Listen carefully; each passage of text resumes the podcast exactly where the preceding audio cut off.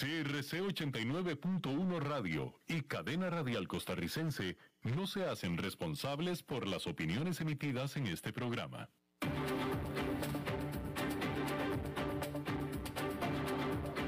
Inicia a las 5 con Alberto Padilla un programa diseñado con el objetivo de llevarte diariamente un tema de actualidad, acompañado siempre de reconocidos editorialistas. De lunes a viernes a las 5 de la tarde por CRC 89.1 Radio.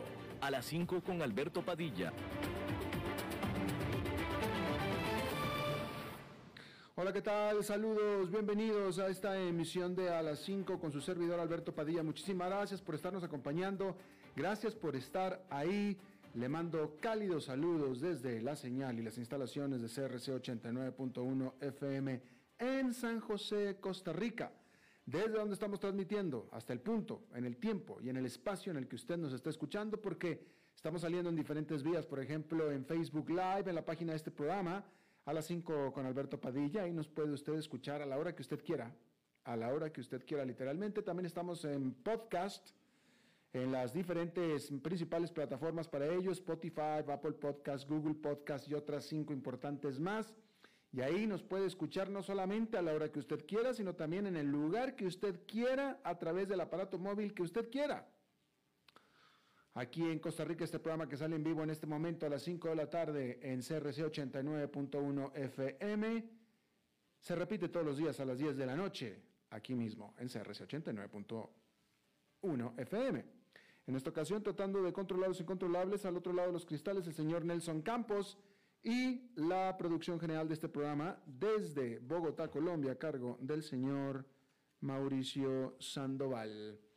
Bien, vamos a enumerar, tratar de analizar un poco cuáles son los temores de los mercados hoy en día. Porque los mercados globales están rebotando de una fuerte ola de ventas que se dio el lunes cuando el SP500 y el Nasdaq Composite registraron sus peores resultados desde mayo. Pero para seguir avanzando, las acciones deberán superar una lista cada vez más larga de ansiedades que hierven a fuego lento bajo la superficie y que amenazan con reducir la espectacular racha del año. Aunque existe el consenso en el mercado de que una corrección moderada, ordenada, de hasta un 10% sería incluso saludable luego de la espectacular e histórica corrida. Y bien pudiera suceder, ya que los inversionistas mantienen una lista de preocupaciones y el nerviosismo es palpable en el mercado.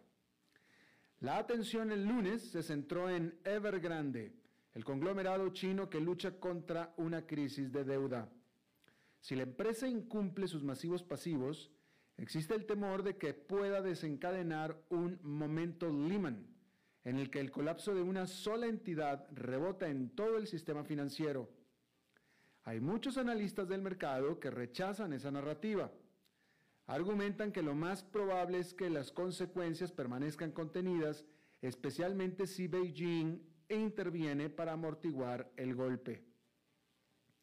Pero con los pagos de intereses por un total de más de 100 millones de dólares que vencen el jueves en dos de los bonos de la compañía, todos los ojos están puestos en lo que sucederá a continuación. La saga de Evergrande podría pesar en el sector inmobiliario de China, que es un motor clave de crecimiento del país, en un momento en que esta, que es la segunda economía más grande del mundo, ya está estancándose. En Estados Unidos, mientras tanto, la variante Delta del coronavirus está perjudicando la recuperación. El índice de regreso a la normalidad que fue creado por Moody's Analytics retrocedió al 89% el 17 de septiembre debido a que los estadounidenses redujeron los viajes y las salidas a cenar fuera de casa. Y luego está la inflación. La Organización para la Cooperación y el Desarrollo Económico este martes mejoró su pronóstico de inflación para el 2021 y 2022. Ahora predice que la inflación al consumidor en los países del G20 se ubicará en 4,5% a fines de este año, antes de disminuir levemente a 3,5% a fines del próximo año, aún mucho más alta que la tendencia a largo plazo. Los problemas de la cadena de suministros se suman a la presión al alza de los precios. El lunes, FedEx anunció que aumentará sus tarifas de envío al próximo año, citando costos incrementales asociados con el desafiante entorno operativo. Las empresas podrían traspasar estos gastos más elevados a los consumidores. Y ahora el aumento de los precios del gas natural también podría afectar a los bolsillos. Dijo la OCDE que las presiones de oferta deberían desaparecer gradualmente. El crecimiento salarial sigue siendo moderado y las expectativas de inflación aún están ancladas, pero los riesgos a corto plazo están al alza. Y luego domésticamente Estados Unidos está en una carrera contrarreloj para elevar su techo de deuda y parece inminente un enfrentamiento en el Congreso. Los analistas de BlackRock dijeron a los clientes esta semana que ven un bajo riesgo de incumplimiento técnico y una probabilidad limitada de un cierre temporal del gobierno. Sin embargo, todavía piensan que los giros y vueltas podrían desencadenar nerviosismo en los mercados que han tenido una prolongada racha alcista. Pero la preocupación más inmediata es el próximo anuncio de política monetaria de la Reserva Federal el miércoles. Se espera que la reunión sea un indicador crucial de la rapidez con la que el Banco Central planea retirar el apoyo a la economía en la era de crisis. Cada vez es mayor el consenso de que la Fed esperará hasta noviembre antes de anunciar una reducción que comenzará a finales de año. La reunión del miércoles también incluirá la publicación de las últimas proyecciones económicas de la Fed y su diagrama de puntos que indica cuándo los miembros individuales esperan que los aumentos de las tasas de interés entren en vigencia. Y en este contexto, allá en Nueva York, esta fue pues una jornada pues tranquila, tranquila en cuanto a los resultados finales, mixtos pero leves. El índice industrial Dow Jones quedó con una pérdida de 0,15%. El eh, Nasdaq Composite quedó con una ganancia de 0,22% y el Standard Poor's 500 con una ligera pérdida de 0,08%. Bueno, y decir que el Bitcoin también está sufriendo el efecto Evergrande, porque decir que la presión sobre los mercados globales nunca parece ser una buena noticia para las criptomonedas, y esta vez parece que no fue la excepción. El Bitcoin cayó tan bajo como 40.267 dólares en las últimas 24 horas, antes de subir por encima de 43.000 según datos de Coindesk y luego de eso volvió a retroceder casi un 4%. El asunto Evergrande está reduciendo enormemente el apetito por el riesgo que está haciendo que todo baje, todos los valores bajen. Los analistas apuntan al buen desempeño que han tenido las criptomonedas este año, a pesar de la volatilidad. Por tanto, no debería sorprender que sean el primer activo vendido al comienzo de una liquidación del mercado impulsada por China, ya que los inversionistas retiran algo de efectivo de los valores considerados más riesgosos y volátiles. Sin embargo, no todo el mundo está retirando su dinero. Hay alguien que está comprando, y ese alguien es Nayib Bukele, presidente de El Salvador, que recientemente se convirtió en el primer país del mundo en adoptar el Bitcoin como moneda de curso legal. Y dijo este lunes que el país compró 150 Bitcoins adicionales, con lo que su tenencia total asciende a 700 monedas. Esos 150 Bitcoins le costaron aproximadamente 600 mil dólares. Qué bueno que el gobierno de El Salvador los tiene disponibles, uno de los gobiernos más pobres de América Central. Al respecto, Twitter, eh, Bukele tuiteó, nunca podrán vencer si compras en las caídas. Lo, lo tuiteó en inglés. Nunca podrán vencer si compras las caídas. Por cierto que le comento que Nayib Bukele en su cuenta de Twitter ya se puso a sí mismo dictador del Salvador. Obviamente, o pareciera obvio que lo está haciendo en desafío, en burla de los muchos que pensamos que cada vez está tomando actitudes más dictatoriales. Y él en una burla, eh, a manera chusca, se puso él en Twitter, al menos eh, brevemente, no sé si todavía, pero se puso Nayib Bukele, dictador de El Salvador. Bien, y ya que estamos hablando de criptomonedas, decir que Coinbase, que es una bolsa de compraventa de criptomonedas, abandonó sus planes de ofrecer un producto crediticio después de que la Security and Exchange Commission, que es la autoridad bursátil de Estados Unidos, amenazara con una acción legal para detener esta medida. Coinbase quería permitir a los usuarios el ganar una tasa de 4% anual en sus activos de criptomonedas eh, pegados al dólar. ¿Cómo funciona eso? No sé, pero así es como dice la nota.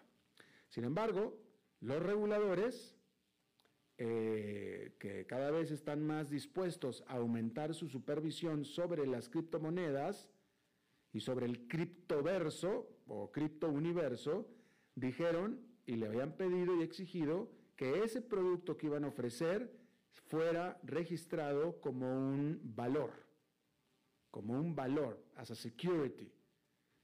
Y total que Coinbase dijo, no, si me vas a poner tantos peros y tantos controles, mejor no hacemos nada. Como parece ser que vendría siendo el caso con todo lo que sea criptomoneda. O me dejas hacer como yo quiero o no hago nada. Y pues bueno, como cada vez están dejándolos hacer menos como ellos quieren, pues entonces no están haciendo nada.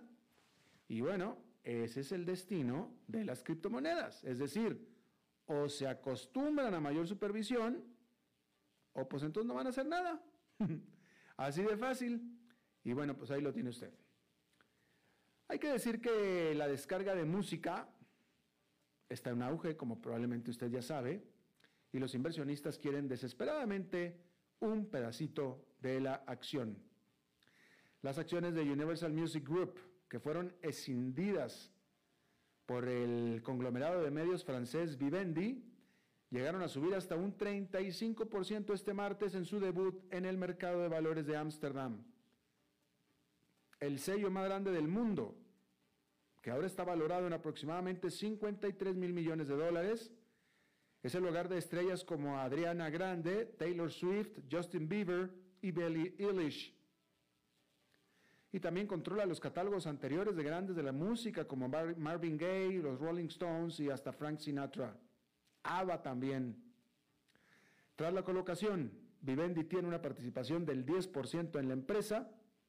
Un consorcio liderado por Tencent de China controla otro 20%, mientras que Fersing Square del multimillonario Bill Ackman también posee el 40%, ahí es 40%, eh, también posee el 10%, para un total entre las tres de un 40%, entonces el otro 60% es el que está en bolsa que usted puede comprar a la hora que usted quiera, aunque sea un pedacito de eso. Como usted sabe, los servicios de música por suscripción se han vuelto muy importantes para Universal eh, Music Group, que ha apostado a que la transmisión ayudará a compensar las disminuciones en las ventas físicas. En el 2020, Universal Music generó 4.500 millones de dólares de ingresos a partir de servicios de música por suscripción y transmisión con publicidad.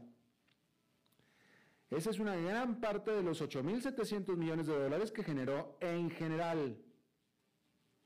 Los analistas de UBS han llamado a Universal Music un activo único de alto crecimiento de bajo riesgo.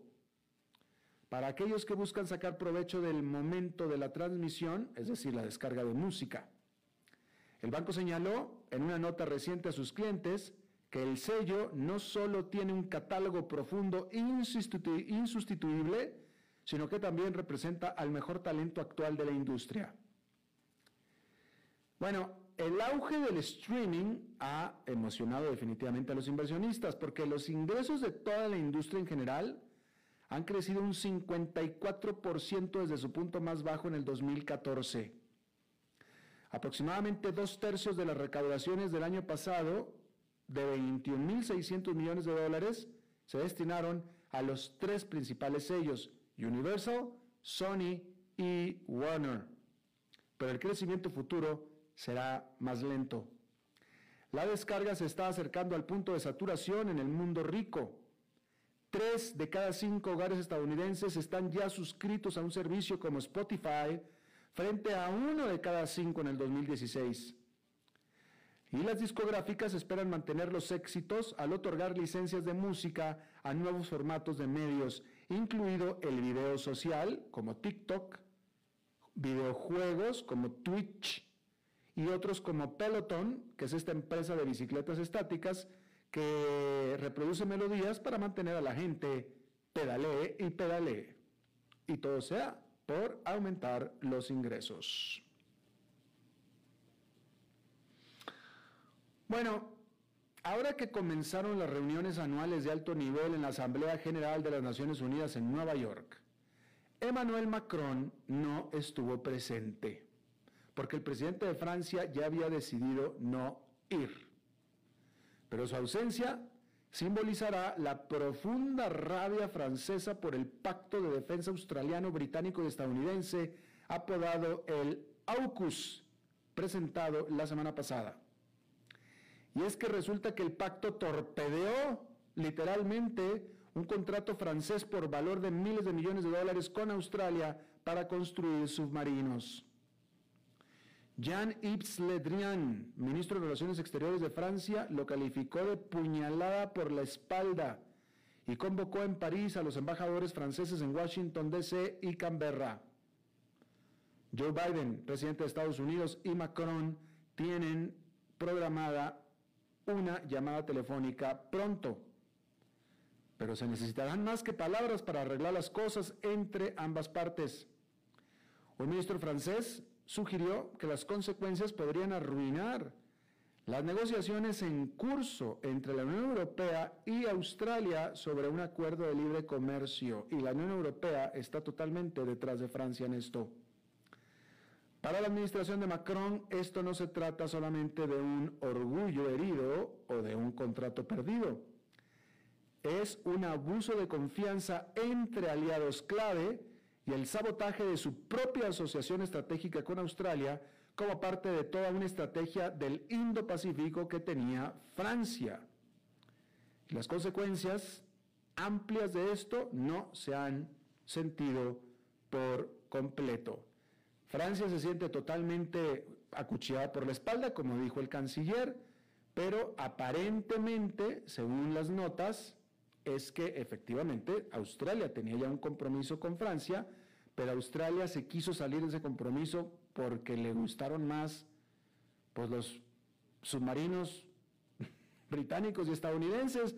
Con Francia eran submarinos a diésel, con la Gran Bretaña y Estados Unidos son submarinos nucleares. Pues ¿cuándo va usted a comparar? Entonces, pues mejor se fue, pues mejor se fue con los mejores. Eh, claro, lo hicieron todo por lo bajo, al escondidito, ¿no? No, no le dijeron nada a Francia y hasta, hasta el último. Pero sí, los informes son de que Australia fue el que buscó a la Gran Bretaña y a Estados Unidos para decirle, sácame de este acuerdo que ya no quiero más con las carcachas diésel de Francia. Y bueno, pues ahí está. Y bueno, el martes el gobierno británico anunció que estaba considerando ofrecer préstamos estatales a compañías de electricidad para cubrir el costo de adquirir nuevos clientes, ya que se espera que varias firmas quiebren. La semana pasada, los precios de la electricidad se dispararon a 741 dólares por megavatio hora, casi cuatro veces más frente a unas semanas atrás. Los precios europeos y estadounidenses también alcanzaron recientemente niveles récord. Estos máximos han dañado a las empresas que operan con márgenes muy reducidos y se espera impulsen la inflación de precios generalizados. El aumento de precios es el resultado de una tormenta perfecta. Problemas de suministro en Rusia y Noruega han provocado escasez de gas natural, que genera alrededor de una quinta parte de la electricidad de Europa, lo que hace mucho más caro al gas o la electricidad. Compradores en China y en Japón han estado acaparando los envíos de gas natural licuado, una posible fuente alternativa en esos lugares. El carbón también se ha, se ha encarecido debido a la demanda china y los permisos de carbono europeos. Y semanas de viento en calma han disminuido la energía eólica.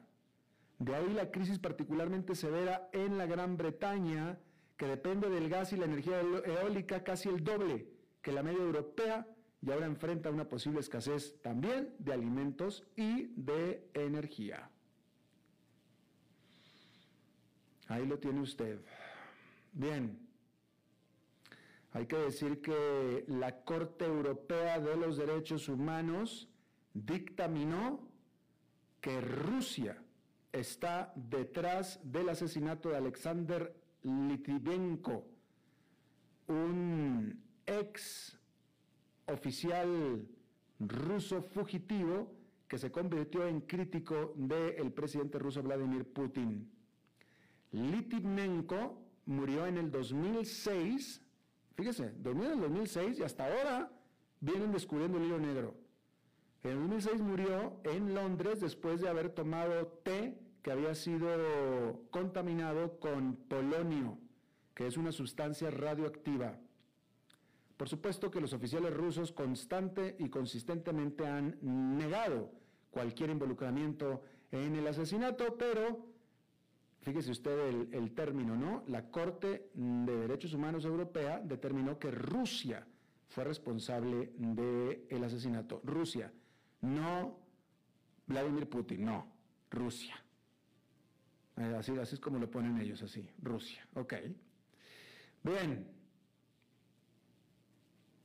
Hay que decir que un doctor en Texas, en el estado de Texas por supuesto, provocó las primeras dos demandas por haber violado la nueva draconiana ley antiaborto de ese estado.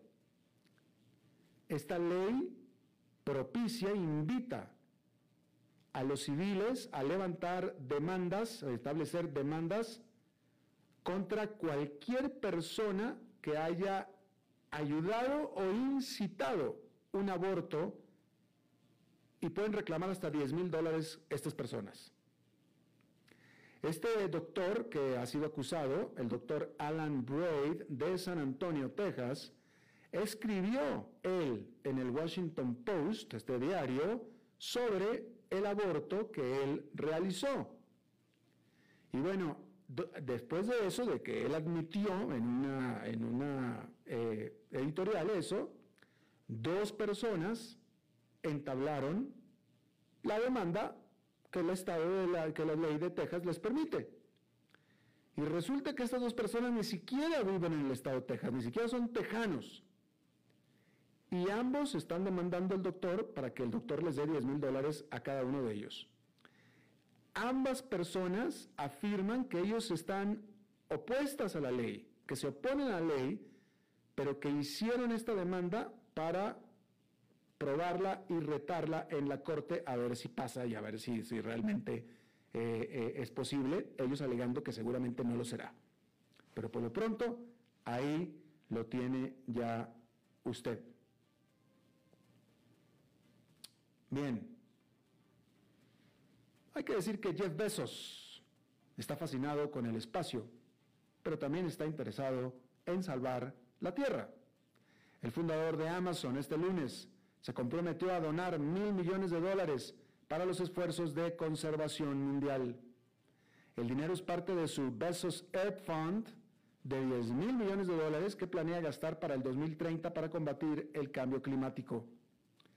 El multimillonario, entusiasta de los viajes espaciales, dijo que el dinero se destinará a científicos, activistas y otras personas que trabajan en el área con un enfoque en la restauración del paisaje y el transporte del sistema alimentario.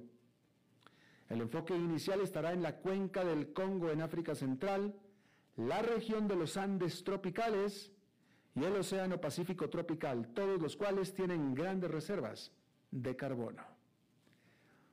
Bien, vamos a hacer una pausa y regresamos con nuestra entrevista de hoy. A las 5 con Alberto Padilla, por CRC 89.1 Radio. Es tiempo de celebrar los buenos momentos. De disfrutar con los tuyos, con quienes te hacen reír. Es tiempo de celebrar lo que te mereces con aquellos que compartís la experiencia de vivir. Porque siempre tendremos a alguien con quien celebrar. La Iride, bodegas y viñedos de la región de Mendoza. Búscanos como colecciongourmet.com. Desde Maipú, Mendoza, la tierra del olivo nos llega aceite de oliva Laur. Su delicada y elegante textura, así como su afrutado aroma vegetal, lo convierten en un aceite especial para paladares exigentes. Disponible en tres variedades: Laur Cruz de Piedra, Laur Aceite de Oliva Extra Virgen y Laur Gran Mendoza Aceite de Oliva Extra Virgen. Lo mejor de tres zonas en una sola botella. Galardonado con el Gran Prestige Gold en el Terra Olivo 2018. Aceites de oliva Laur no pueden faltar en tu mesa. De venta en todas las tiendas, don Fernando. Desde Maipú, Mendoza, la tierra del olivo nos llega aceite de oliva Laur. Su delicada y elegante textura, así como su afrutado aroma vegetal, lo convierten en un aceite especial para paladares exigentes. Disponible en tres variedades: Laur Cruz de Piedra, Laur Aceite de Oliva Extra Virgen y Laur Gran Mendoza Aceite de Oliva Extra Virgen. Lo mejor de tres zonas en una sola botella. Galardonado con el Gran Prestige Gold en el Terra Olivo 2018. Aceites de oliva Laur no pueden faltar en tu mesa. De venta en todas las tiendas, don Fernando.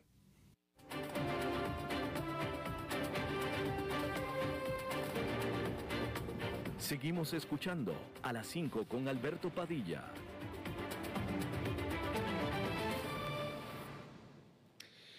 Bueno, hay que decir que la administración del presidente Joe Biden dijo que buscará admitir hasta 125 mil refugiados durante el próximo año fiscal que comienza en octubre. Y esa cifra es el doble de lo que actualmente está eh, aprobado o permitido en los Estados Unidos, aunque menos de 8 mil en realidad han sido aceptados durante el año fiscal actual que se trata de la menor cantidad en décadas. Eh, asimismo, hay que decir que Estados Unidos también planea el darle la bienvenida, aparte, a 95 mil afganos que están intentando salir o escapar del talibán. Eh, y esos son aparte, esos no entran dentro de eh, la cuota de refugiados. Bueno, a los afganistán, a los afganos les dan la bienvenida con los brazos abiertos en Estados Unidos. Pero mientras esto sucede y mientras esto se informa, hay una crisis eh, muy fuerte en este momento en la frontera entre México y Estados Unidos, donde mm, más de, eh, bueno, son 10 mil, 13 mil haitianos, es lo que la prensa de Estados Unidos está diciendo, están, eh, se amontonaron abajo de uno de los puentes fronterizos entre ambos países, en el lado estadounidense, sin poder entrar, reclamando eh, asilo en Estados Unidos. Eh, y esta semana el gobierno de Estados Unidos comenzó su deportación vía aérea de vuelta a Haití, de donde salieron huyendo decir que la prensa de Estados Unidos eh, eh, que está ahí en este pueblo que es del río, del río Texas, en la frontera con México, este martes eh, y desde ayer empezaron a publicar fotografías de pues maltrato, literalmente maltrato de las autoridades policíacas fronterizas de Estados Unidos contra estas gentes que están literalmente agazapadas abajo del puente. Pero resulta que la crisis de los haitianos, como se ya se empieza a conocer genéricamente, no está solamente supeditada a la frontera con México, Estados Unidos. viene desde abajo, desde el sur. Estos haitianos eh, eh, hacen este recorrido desde Haití, pero vamos a ver cómo es que llegan hasta Colombia, porque también Colombia está teniendo este tipo de problemas con estos refugiados que están tratando de llegar a Estados Unidos, en lo que es una cosa muy difícil de narrar, pero debe ser mucho más difícil vivirla. Está conmigo, le agradezco muchísimo, Guadalupe Correa Cabrera. Eh, ella es profesora asociada en la Escuela Shard de Política y Gobierno de la Universidad de George Mason en Estados Unidos, en Washington, en la capital. Muchísimas gracias, Guadalupe, por estar con nosotros. Muchas gracias, Alberto. Un placer estar con ustedes. Gracias. gracias. Eh, bueno, cuéntame, a ver, a ver si tú me puedes explicar. Déjame te digo esta cosa. Yo no voy de vacaciones a Haití porque me parece muy caro y me, parece muy caro llegar. Supuestamente los haitianos son los más pobres del, del, occidente y sin embargo ellos se van de Haití vía Sudamérica para llegar a Estados Unidos. ¿Cómo, primero que nada, cómo pueden hacer esto? Es una pregunta muy importante. Muchas de estas personas ya estaban ahí desde hace años. Eh, vienen de lugares como Brasil, Chile, Ecuador, Guyana. Em, en realidad, ellos ya estaban ahí y tienen que pasar por una serie de países eh, ayudados, obviamente, por los llamados traficantes de personas, por los llamados coyotes. Y tienen que pagar, saben a quién pagarle, le pagan y también tienen que pagar dinero a autoridades corruptas para a ellos poder tener este salvoconducto. Entonces, realmente todo esto está muy bien organizado.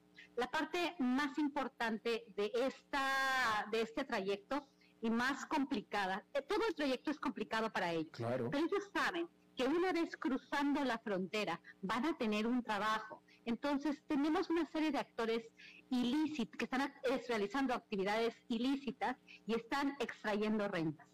¿Por qué? Porque la política estadounidense no les permite, como ellos dicen, hacer las cosas de la manera correcta. ¿Por qué? Porque no pueden tener una visa, pero esto está generando estos incentivos, existen los trabajos y se generan estos incentivos para seguir incrementando o expandiendo la capacidad de los, las redes de traficantes de personas.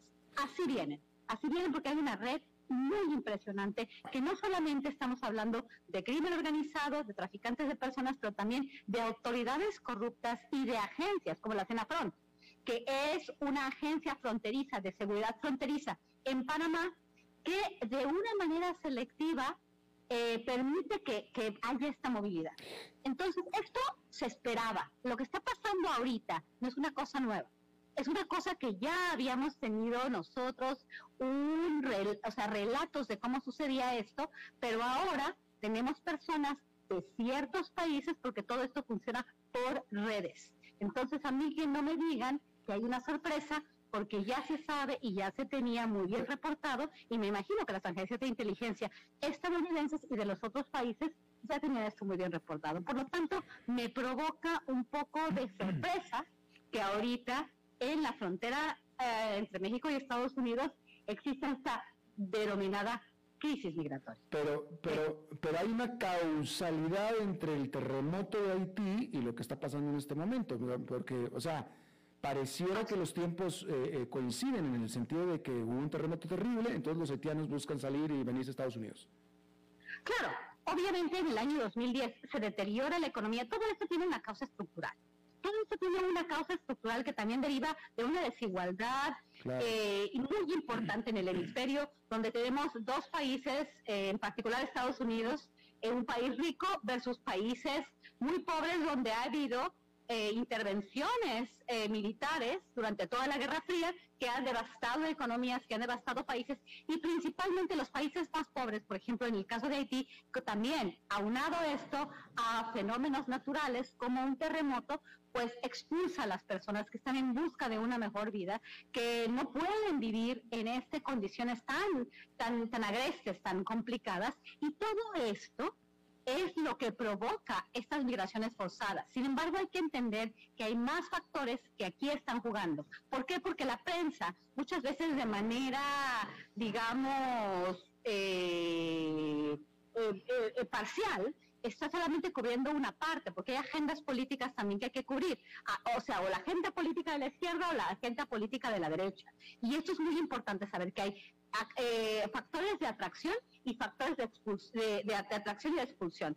Hay factores de expulsión, que es la que la prensa internacional se ha enfocado, las pandillas, la pobreza, los desastres naturales, pero también hay fuerzas de atracción, el trabajo en Estados Unidos. Los estadounidenses les van a dar trabajo a la gente que cruce la frontera de manera selectiva las personas más capacitadas, con mejores redes, con mayores recursos que le pueden pagar al, al eh, coyote y mientras tanto la gente se va quedando en el camino como campos de exterminio. Esto es una cuestión muy delicada. ¿Por qué? Porque además los estadounidenses dicen que no quieren más migrantes, pero de cualquier forma siguen aceptando migrantes que están haciendo los trabajos más complicados en Estados Unidos con, los, con la paga más baja y al final criminalizados por un sistema, criminalizados doble o triplemente por un sistema que deja libres a las personas que les dan este trabajo y que están pagando salarios de miseria, salarios que dejan a las personas como en, situaciones de esclavitud moderna. y esto es muy importante. Guadalupe, dinos una cosa, tú eh, eh, eh, nos estabas diciendo al principio esta, esta crisis que se está reportando en esta semana en Del Río, de estas creo que son 13 mil haitianos que están ahí, eh, eh, ¿acaban de llegar esta semana o ya llevan ahí un tiempo nada más que nadie los había visto?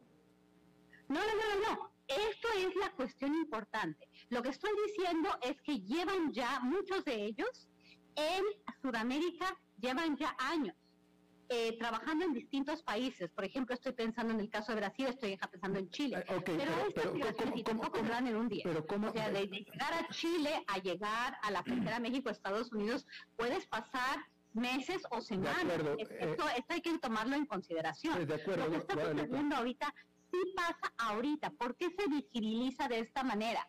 ¿Por qué llegan en estos números? ¿Quién facilita esta movilidad en este momento? Las redes de tráfico humano están jugando un papel muy importante y también autoridades migratorias. Lo que estoy diciendo es, sí, acaban de llegar, se acaba de visibilizar. ¿Por qué ahora? ¿Por qué en este sentido y por qué esta cobertura? Estas son preguntas que, que son importantes de preguntar. No es que estas personas vengan porque mataron al presidente. Muchas de estas personas ya estaban mm. en estos países trabajando, por ejemplo en Chile, por ejemplo en Brasil, por ejemplo en Ecuador, y están haciendo un viaje hacia la frontera México-Estados Unidos. Eh, ¿Por qué me llama mucho la atención. Tú, tú conoces la zona de, del Río Grande, yo, yo también soy de esa zona de, de, México, del norte de México. ¿Por qué en particular del río y Ciudad Acuña? Es una de las fronteras más pequeñitas de toda la eh, frontera. ¿Por qué no una frontera mucho más importante como Ciudad Juárez, como Nuevo Laredo, como Reynosa, como Tijuana? ¿Por qué el río? yo conozco bien este tema. Te voy a decir por qué. Por las redes de tráfico humano. En el año 2019 yo empecé a detectar, porque eso no pasaba antes. Mm. Eh, eh, yo vivía en Brownsville y conozco muy, muy bien la zona de la frontera de Texas con México, con Coahuila y con, y con Tamaulipas en particular. He, hecho muchísimos viajes ahí. Esto no pasaba, esto no lo veíamos. En 2019 empezamos a ver migración transcontinental, personas del continente africano, de varios países del continente africano, por primera vez en mi vida. Yo no, yo no me podía explicar esto. Entonces vuelvo, este mismo año, en julio, había muchas personas de Venezuela eh, transitando por esta parte de la frontera. ¿Qué explica esto? Las redes de tráfico humano, las redes de coyotaje muy sofisticadas. Me sorprende que las autoridades estadounidenses se digan muy sorprendidas y que les lleguen aquí mm. si no están haciendo inteligencia, trabajo de inteligencia. ¿Por qué estas redes no operaron hoy? Estas redes llevan operando ya un par de años, y más de un par de años. Ya, ya, te entiendo. Anoche viendo el noticiero estadounidense en inglés, pobrecitos los americanos que pues, no, no, no saben distinguir criollo o francés de, español ni nada, ellos estaban entrevistando a uno de estos famosos refugiados y le pusieron refugiado haitiano. Y sí, eh, dicho y hecho, era negro, era afro y todo, pero el tipo hablaba español, perfectamente español. Por supuesto que los gringos no sabían ni qué estaba hablando, ¿ah? Pero lo que te quiero, con esto me di cuenta de que no son nada más haitianos, hay de todo hay de todo, hay de todo. Y hay de todo tipo de actores que facilitan esta movilidad. Estoy hablando no solamente de coyotes, de gente mala, de crimen organizado, estoy hablando de autoridades corruptas y de organizaciones de la sociedad civil. A ver, una cosa que es muy importante entender, con estas imágenes que estamos viendo de la patrulla fronteriza en caballos, ¿quién se está beneficiando? Hay que entender, no sabemos, hay preguntas, pero eh, hay un público muy conservador, hay un sector muy conservador en los Estados Unidos. Y Joe Biden, aunque se presenta de alguna forma y eh, este, implementa políticas de otra forma, de alguna forma está no perdiendo o capturando una parte del electorado eh, conservador de alguna forma. Hay muchos actores aquí actuando y me llama mucho la atención como los medios internacionales no quieren presentar o no quieren hacer las preguntas adecuadas.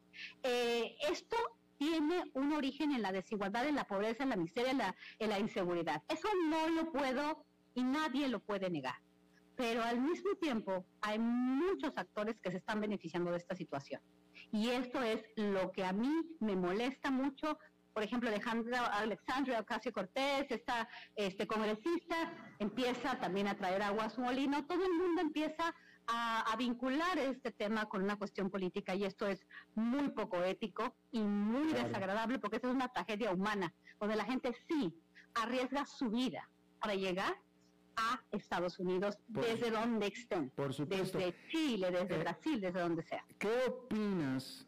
¿Cómo, cómo, qué opinas? ¿Cómo, debemos de, de, de, de pensar, de, reflexionar el hecho de que Estados Unidos está recibiendo a los afganos, los está invitando a venir, no nada más los recibe, los invita a venir a los afganos, hasta 95 mil de ellos, mientras que los haitianos los están regresando de nuevo donde están escapando cuando probablemente en Haití en este momento la vida sea tan difícil como en Afganistán.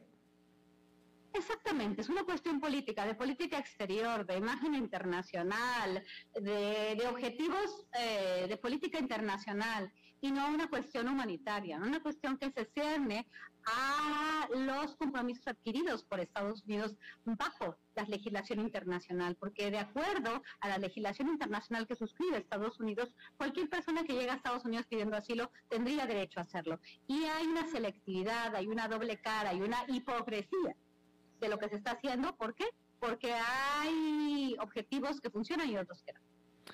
Bueno, y, ya hay reportes de que muchos de los que están siendo deportados a Haití, porque estos vuelos están saliendo a Haití, y ahí en el avión están metiendo de todo. Y ya, como tú bien estabas diciendo, hay algunos de ellos que están diciendo, oye, me están regresando a Haití, yo ni conozco Haití o no he estado en Haití en 20 años. Sí, claro. ¿Por qué? Porque también son estrategias para supuestamente desincentivar la migración, pero es una, una hipocresía enorme, porque realmente en Estados Unidos se debe saber, se debe tener la inteligencia, si se tienen tantos recursos, para, que, para saber que esto venía. ¿Cómo es posible que de pronto están rebasados? Cuando esto, este trayecto no lleva un día, no lleva dos días, lleva semanas o lleva meses. Y esto yo lo he podido ver cuando he ido a las rutas o cuando he entrevistado personas en la frontera que me han contado sobre la ruta. Esto es una, una, una verdadera hipocresía de un sistema que se beneficia de la mano de obra esclava y que se beneficia de los migrantes y los convierte peones políticos en cualquier circunstancia. Claro, eh, y como tú dices, es interesante, sería interesante poder saber ¿Cómo es posible que eh, un haitiano y un venezolano y un colombiano y los que sean, que están en Chile y en Colombia y en Ecuador y en Brasil, hayan podido tener la capacidad de comunicación para decir, ok, vámonos todos hacia, eh, hacia el norte y últimamente terminar en del río? Claro que no. Eso, eso no lo hacen ellos, eso no se hace de manera orgánica. Aquí hay facilitadores, aquí hay mucha tecnología, aquí hay grupos de WhatsApp, eh, hay dinero de por medio. Estas caravanas no se dan de manera orgánica, estas manera, esas caravanas se dan de manera organizada. y quien no lo reconozca no entiende cómo funcionan las migraciones y los movimientos. Y otro punto también, se suponía que México estaba haciendo un trabajo muy duro deteniendo a todas estas gentes en la frontera con Guatemala. ¿De dónde de pronto se les escaparon estos? también es lo mismo, es parte del sistema y es parte de un acuerdo eh, tras bambalinas que tiene con Estados Unidos, que no nos ha, eh, presentado a los ciudadanos mexicanos en realidad para hacerle trabajo sucio a Estados Unidos a cambio de una de la promesa de dinero para desarrollar la frontera sur. Y por aquí no lo sé bien, pero me imagino que hay este acuerdo porque de otra forma México no tendría por qué hacer lo que está haciendo eh, y detener a los migrantes y violar derechos humanos en la frontera sur. Claro, Guadalupe Correra Cabrera, eh, profesora asociada en la Escuela Shar de Política de la Universidad de George Mason, te agradezco muchísimo que hayas charlado con nosotros. Muchas gracias, un placer, Alberto. Hasta luego. A la próxima. Vamos a una pausa y regresamos con Fernando Francia.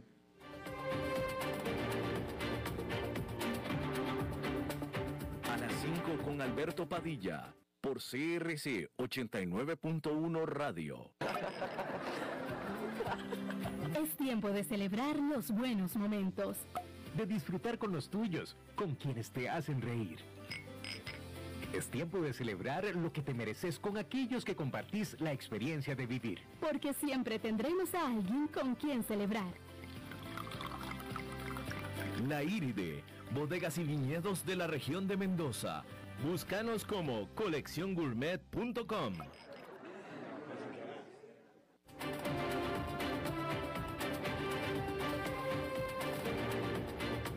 Seguimos escuchando a las 5 con Alberto Padilla. Bueno, los martes son de Fernando Francia. Fernando. ¿Qué tal? ¿Cómo estás? Qué gusto saludarte. Igualmente, adelante.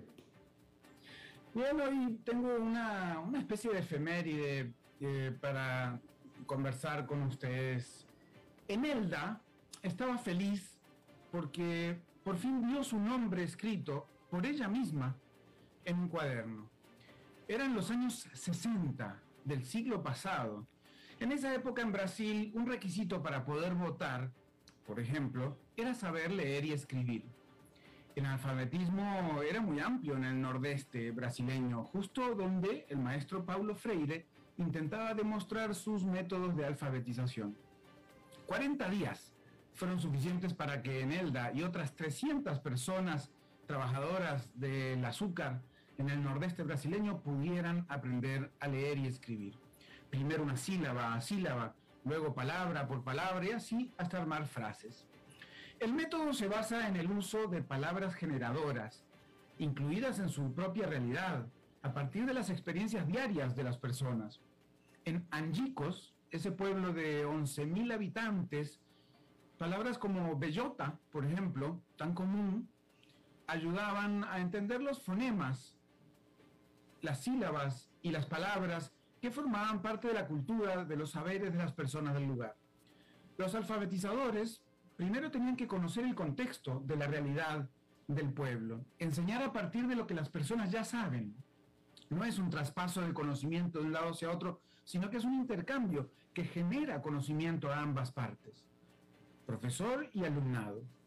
En Elda tuvo que quemar todos sus cuadernos, y apuntes cuando en el año 64, apenas un año después de esa experiencia de alfabetización, cayó la dictadura militar. Inició la dictadura militar en Brasil. Pero el recuerdo en Angicos sigue hasta hoy. Hoy el método es utilizado en el mundo entero. Freire cumpliría este 19 de septiembre 100 años y es un referente mundial de la pedagogía crítica una corriente que busca interiorizar en las personas la conciencia de la realidad en que viven y entender críticamente la posibilidad de transformación de esa realidad. Freire decía que la educación servía en tanto enseña a las personas a ser críticos con su entorno y a saberse sujetos de cambio. Para tener conocimiento no alcanza la información, decía.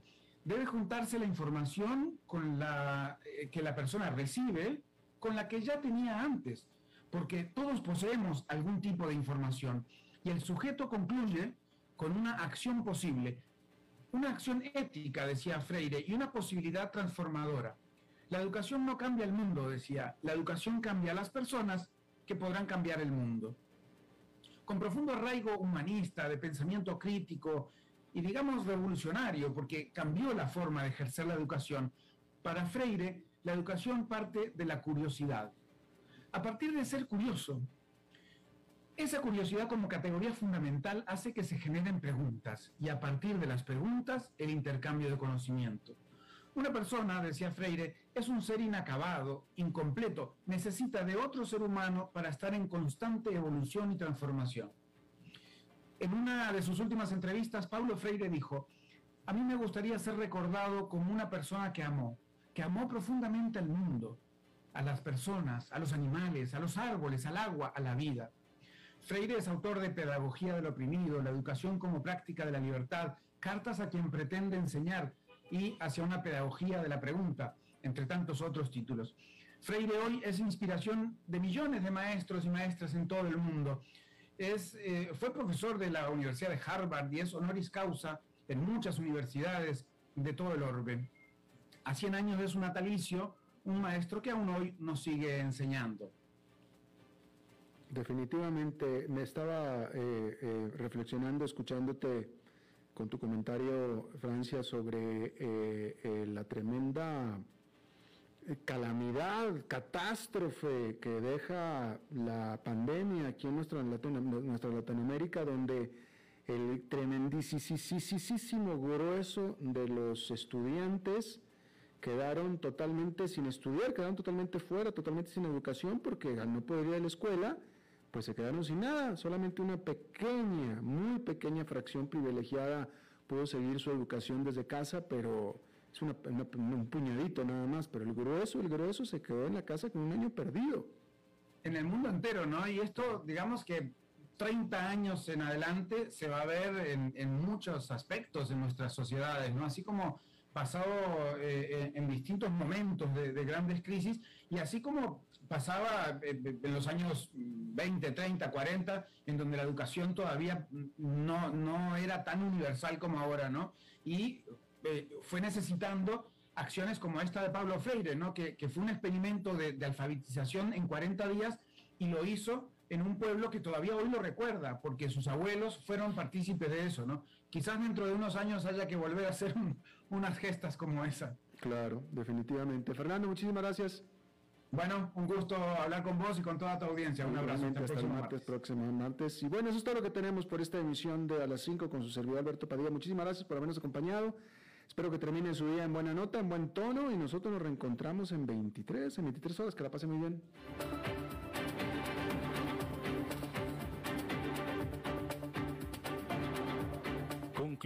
A las 5 con Alberto Padilla. Un programa diseñado con el objetivo de llevarte diariamente un tema de actualidad, acompañado siempre de reconocidos editorialistas, de lunes a viernes a las 5 de la tarde por CRC 89.1 Radio, a las 5 con Alberto Padilla.